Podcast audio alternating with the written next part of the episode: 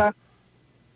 ¿Cómo estás, Miguel Ángel Álvarez, amigos del auditorio? Pues aquí eh, con el gustazo de saludarnos, este, platicando, Miguel Ángel, pues de este tema del Plan B, esta reforma electoral que, que no quiere soltar el, el presidente de la República, Miguel Ángel, no la quiere soltar, ¿cómo ves? No quiere, y es el Plan B que está eh, caminando y que se están en esa, en esa línea, ¿no? No se quiere mover el presidente de ahí no se quiere mover de ahí y obviamente pues todos sus este todos sus seguidores, todas sus eh, comparsas en, el Congreso de la Unión tampoco quieren eh, eh, aplicar el, derecho y, tampoco quieren este, que, prevalezcan las condiciones electorales en el INE, que son las mismas con las que llegaron ahora al poder.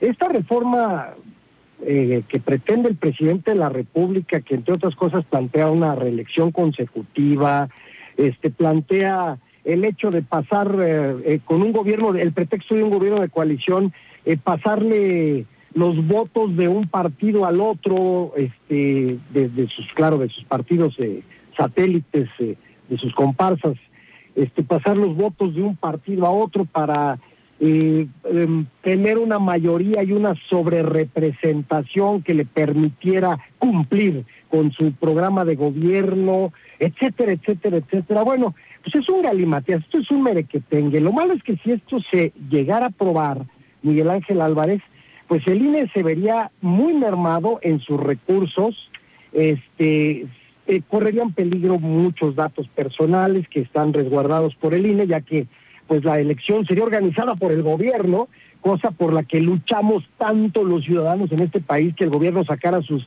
manos de, de, las elecciones. Y este, y bueno, pues otras ventajas que al Ejecutivo Federal le permitirían concretar su maximato. Él, él trae esos sueños de, de perpetuarse en el poder, a lo mejor de manera eh, indirecta, digamos, ¿no? A través de, de alguna de alguna figura humana, de alguna marioneta que él dejara en el poder. Esta es una situación muy delicada y obviamente pues es la Suprema Corte de Justicia de la Nación y es el Tribunal Electoral del Poder Judicial de la Federación los que tienen en sus manos el futuro de este país. Hablando un poquito de lo que es eh, la competencia del Tribunal Electoral del Poder Judicial de la Federación, diremos que pues este se crea ya que el juicio de amparo no cabe en materia electoral, esto ya se ha discutido en muchos foros y, tú lo has comentado también aquí en este espacio, pero hay un tribunal electoral y hay un juicio, hay un juicio este, de protección a los derechos políticos electorales ante ese tribunal. Ah, no se puede acceder a ese tribunal si no se tiene un interés de afectación directa, es decir, pues algún candidato, algún partido político. Pero en este caso, donde creo yo que le podrían entrar los trabajadores del INE, Miguel Ángel Álvarez, este, al, tribunal, al tribunal es eh, por el lado de que se verán afectados sus derechos laborales. Al verse afectados sus derechos laborales, no habrá medio de defensa ordinario, sino directamente un juicio de, sus, de, protección a sus derechos, eh, porque el INE es un órgano constitucionalmente autónomo en materia electoral. Creo que por ahí podrían entrarle los trabajadores y suspender, suspender la entrada en, en vigor de esta ley. Y por otro lado tenemos, pues, este, entre los legisladores del Congreso de la Unión, y ya hemos platicado de esto en otras ocasiones, la acción de, la posibilidad de la acción de inconstitucionalidad. La acción de inconstitucionalidad se promovería pidiendo la suspensión de esta legislación reclamada a través del 33% de los diputados y de los senadores, es decir, 33% de los legisladores que integran el Congreso de la Unión podrían promover, de acuerdo al artículo 105, fracción segunda de la Constitución, esta acción de inconstitucionalidad. Para que esta ley pues no entrara en vigor. Ahora, este, llegando a la Suprema Corte de Justicia, otro filtro sería que se necesitan ocho votos de los once del Pleno, que necesitarían ocho votos para declarar este, fuera del sistema jurídico todo este paquete de paquete de reformas. Curioseando un poquito, eh, esta pretendida reforma político-electoral involucra también algunas eh, situaciones que bajo pretexto de la libertad de expresión Ajá. modificaron por allí este modificaron por allí algunas leyes como la ley del procedimiento administrativo para que estuvieran haciendo propaganda de, de gobierno los este los eh, cómo se dice estuvieran haciendo propaganda de gobierno los eh, eh, Funcionarios. son los, los actores políticos, no los Sí, funcionarios, de manera permanente. Entonces, pues este, ahí también ah, yo creo que los partidos políticos podrían ir al juicio de protección de los derechos eh, político-electorales, tienen interés jurídico, sí, podrían entrarle por ahí tratar de suspender.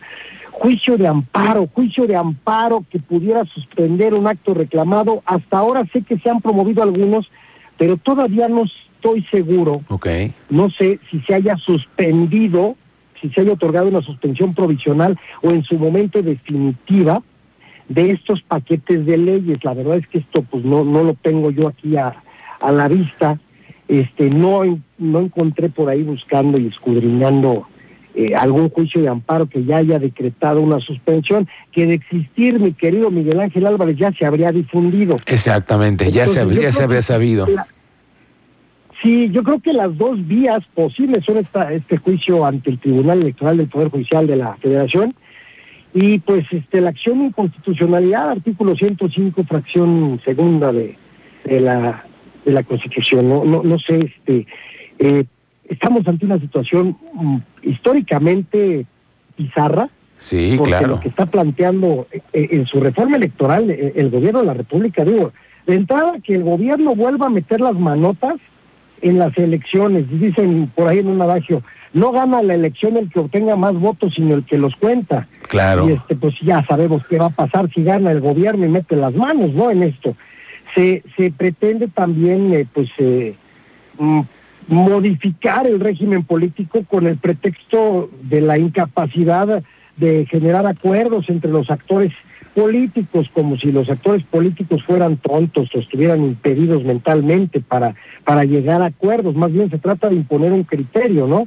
Este, y de ahí viene el, el go- gobierno de coalición al que hacíamos referencia hace rato.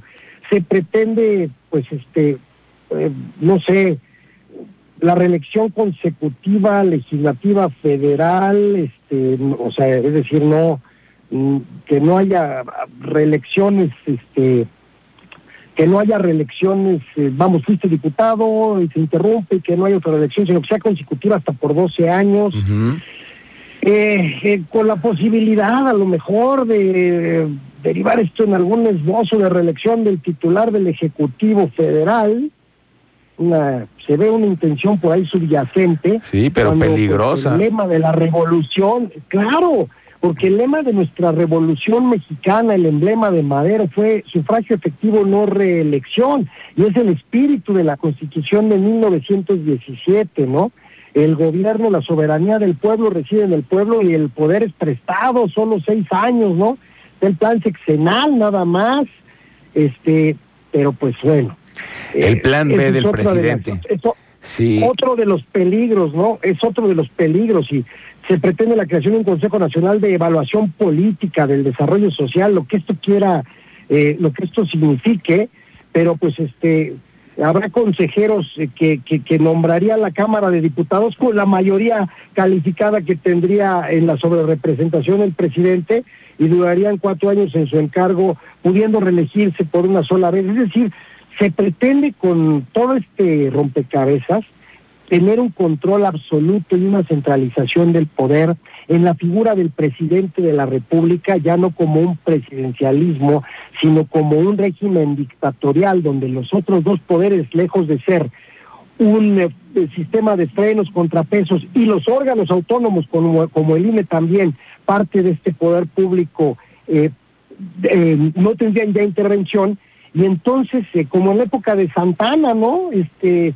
y como en la época de, de, de, de, de la dictadura perfecta de partido que vivimos este, antes de las de las elecciones de, Sí. de, de la elección de, Vicente Fox, ¿no? Sí, sí. Este, esa, esa hegemonía de donde un presidente ya designaba prácticamente al candidato de su partido para después este ya solo ratificarlo, ¿verdad? Este eh, eh, mediante un proceso electoral donde ellos mismos contaban los votos, este donde se daban cosas como en 1976 cuando José López Portillo fue candidato único porque pues el PAN no le entró y este el Partido Auténtico la Revolución Mexicana y el PRI y el Partido Popular Socialista postularon como su candidato a José López Portillo este en una elección por demás también caricaturesca. Eh, en fin esto era una, una perfecta dictadura de partido. Que esperemos que no pase, mi querido abogado. Esperemos que no y Es vamos que- a es que seguir lo que se- es lo que se plantea. Pues sí, es lo que se plantea.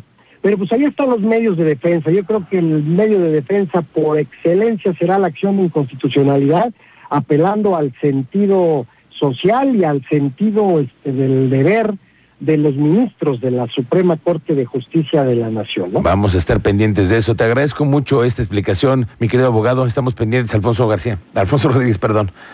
Muy buenas tardes, Nos Poncho. vemos, Miguel Ángel, Miguel Ángel Tejeda. No. Órale. ¿eh? Un Que- abrazo. Que, estés grande. bien, mi Poncho. Órale. Hasta pronto. Nos vemos, hasta pronto. Que estés muy bien, dos las 10.